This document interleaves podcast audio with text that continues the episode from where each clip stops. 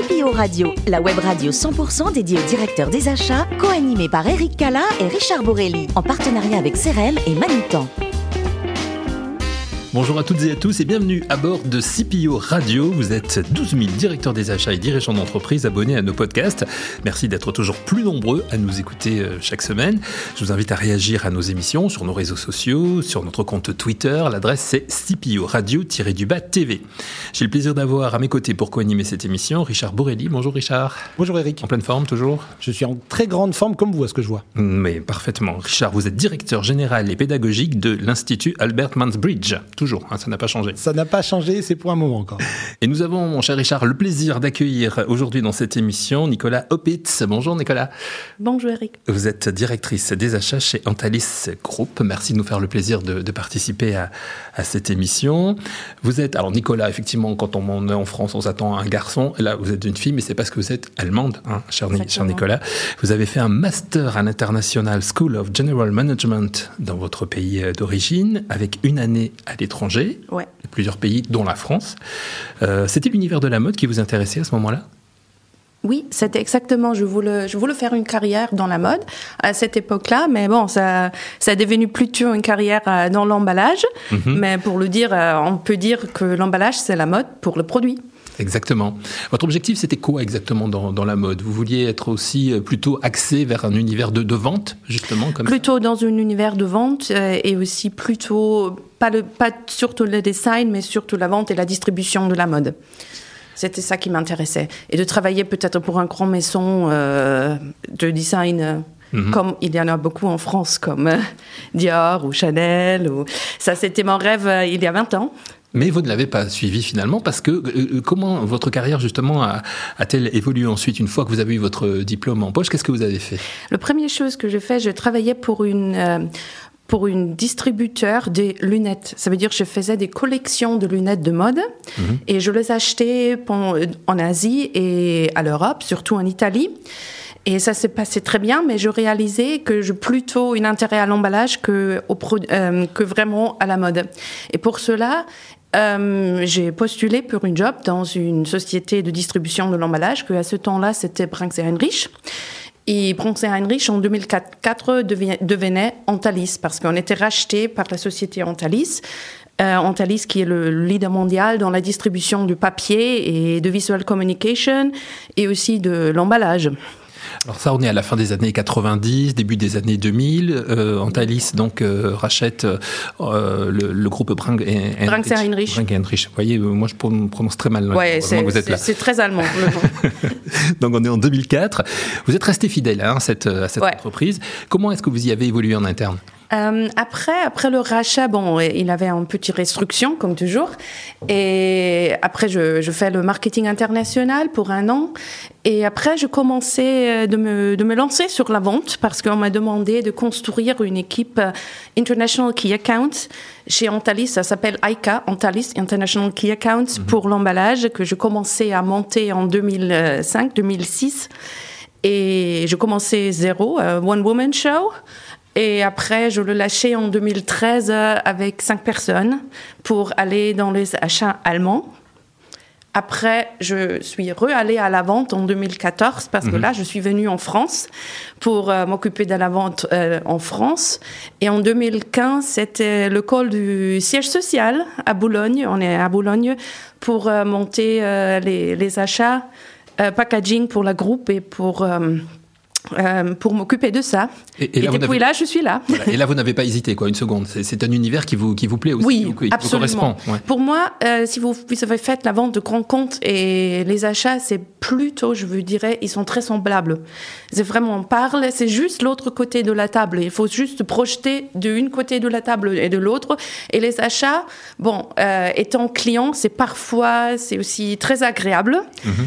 Mais ça veut dire, il faut aussi construire de partenariats. Il faut être toujours à, à l'auteur de, de aussi le, mes fournisseurs ou nous, notre fournisseur du groupe veulent ou leur but. C'est un peu la vente, c'est juste l'autre côté de la table. C'est vraiment pas une grande différence entre les deux.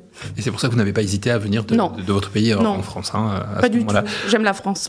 Avant de donner la parole à, à Richard, deux mots sur, sur Antalis, le groupe, chiffre d'affaires, nombre d'employés. Un nombre d'employés, on est, on est une groupe mondiale. On est à, peu près 4000 employés. On est 100% euh, appartenant à la groupe KPP japonais. Ça veut dire on est japonais depuis juillet euh, 2020. Mhm. Et euh, chiffre d'affaires à peu près 2 milliards. Et on est dans 30, euh, 31 pays total et en 28 pays avec le- l'emballage. 28 pays, c'est énorme. Richard Bourrelli, j'imagine que vous avez beaucoup de questions à poser à, à notre invité, à Nicolas. J'ai beaucoup de questions. Nicolas Opitz, bonjour. Bonjour. Alors, vous nous le disiez à l'instant, avant de prendre la direction des achats d'Antalis, vous étiez en charge de la construction de l'activité grand compte. Ouais. En quoi cette expérience commerciale vous aide-t-elle aujourd'hui pour les achats? Bon, ça m'aide beaucoup parce que on, on connaît les applications du produit du premier main. Ça veut dire tout le produit que j'achète aujourd'hui, j'ai vu dans l'application sur une usine. Et je sais, on connaît très bien le processus. Et ça qui est important pour notre client, qui influe la gamme de produits qu'on achète et aussi les, exigences qu'on met sur, sur nos partenaires de fournisseurs, sur notre partenaire stratégique. Alors, justement, aujourd'hui, votre poste relève d'un subtil équilibre entre le stratégique et euh, l'opérationnel, penser et agir. Comment vous, vous conciliez ces deux dimensions dans votre job? Je pense euh, qu'il faut être très agile et très euh, et très flexible. Ça veut dire on développe une stratégie, on est fidèle à son stratégie, on a une idée, mais comme chaque jour, juste euh, qu'on a vu il y a deux semaines, la monde peut changer. Ça veut dire il faut rester fidèle à la base de son stratégie, mais adapter que les opérationnels peuvent fonctionner. Ça veut dire euh, vu il y a il y a sur le sur le chaîne logistique par exemple, qui ont changé il y a deux semaines. Maintenant, il faut adapter complètement pour avoir les matières au, au lieu où ils sont nécessités au bon moment. Oui, certainement. Et, d'ailleurs, euh, j'imagine que ça impacte aussi fortement l'animation que vous faites de, de vos fournisseurs, les dimensions logistiques, les dimensions pénuriques aujourd'hui sur le papier et le carton, qui sont des marchés très très tendus. Euh, comment vous, euh, vous vous gérez justement cette nouvelle donne? Bon, nous, on a, on a des, des liens et des accords très forts avec notre partenaire stratégique. Ça veut dire sur le carton, une ondulée, mais aussi euh, Antalis, nous, on distribue 14, on est sur 14 groupes de produits. Ça veut dire que ça s'arrête pas seulement sur le carton. On commence avec le papier et on finit avec euh, la protection anticorrosion.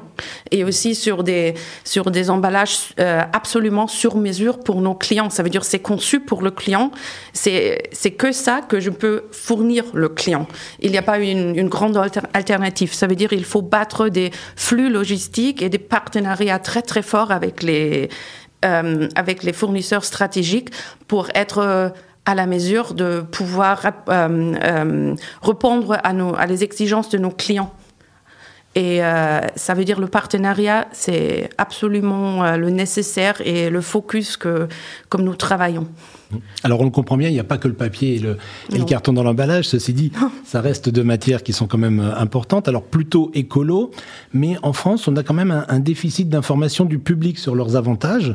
Euh, quel rôle jouez-vous, vous, dans la promotion de ces solutions? Sur la promotion de solutions écolo. Oui. Oui, ça veut dire nous, on a toujours, euh, sur chaque euh, groupe de produits qu'on distribue, on a toujours des alternatives, alter- euh, des alternatives écologiques.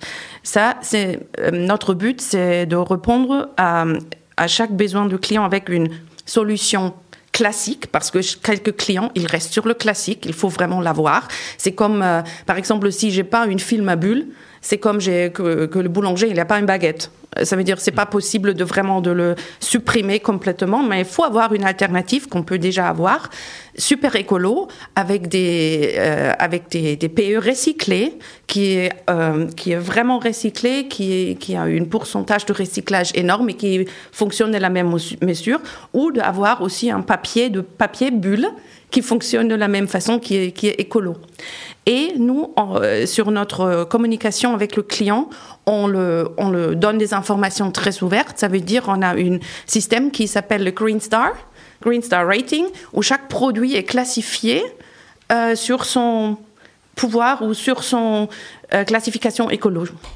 Et vos clients répercutent justement cette classification dans leur propre communication en disant voilà, nous on s'approvisionne en. Quelques-uns oui, quelques-uns non. Ça dépend vraiment de la groupe et, et du client parce que beaucoup des clients de grands comptes ou des grands clients, ils ont leur propre système.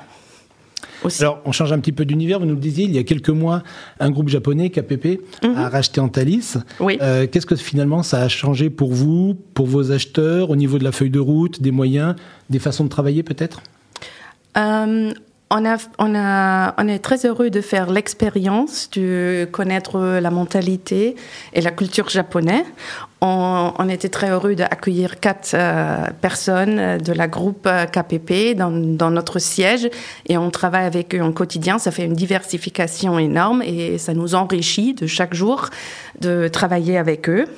À l'autre côté, pour notre quotidien, il n'y a pas beaucoup de change, pour être franche. D'accord. Alors imaginons que je sois un, jeune acheteur et que je sois désireux d'intégrer votre équipe. Quels conseils me donneriez-vous?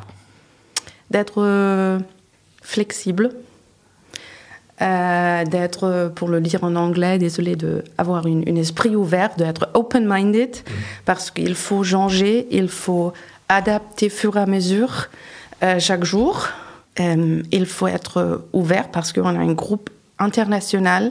Ça veut dire on a beaucoup de mentalités, différentes mentalités à gérer dans mon équipe. On travaille avec 28 euh, nations. Ça veut dire qu'on a beaucoup de gens, il faut intégrer, il faut écouter. Et la dernière chose, c'est d'être à l'écoute, à l'écoute des gens. Bon, bah écoutez, je crois que c'est tout à fait mon portrait robot. Donc je vais postuler. En tout cas, je vous remercie bien de vos réponses, Nicolas Opitz. Merci beaucoup. Nicolas, pour rebondir un petit peu sur la question que vient de, vous poser euh, Richard, c'est aussi peut-être faire un petit peu ce que vous avez fait, vous, à savoir tester les différents métiers au sein de l'entreprise avant d'intégrer le, euh, les achats. C'était important de, savoir ce que, ce que faisaient les, autres au niveau de, de l'emballage, justement? Exactement. Pour moi, c'est hyper important et aussi, je, pense pour tout le monde, c'est très important de connaître un peu comment la groupe et une société fonctionne. Ça veut dire d'avoir euh, une insight au marketing, d'avoir une insight au vente parce que tout est lié. Et à la fin, on peut seulement faire un bon job si on sait que les autres services d'une société euh, euh, nécessitent. Quand vous n'êtes pas, Nicolas, directrice des achats chez, chez Antalis Group, alors on l'a compris, hein, vous aimez bien les voyages, vous êtes une, une, grande, une grande, voyageuse. C'était même dans votre ADN d'étudiante, hein, puisque vous avez, vous avez fait ça euh, dès le début. Quels sont les plus beaux voyages que vous avez faits Bon, c'est difficile à dire parce que chaque pays est super est différent et chaque pays est beau.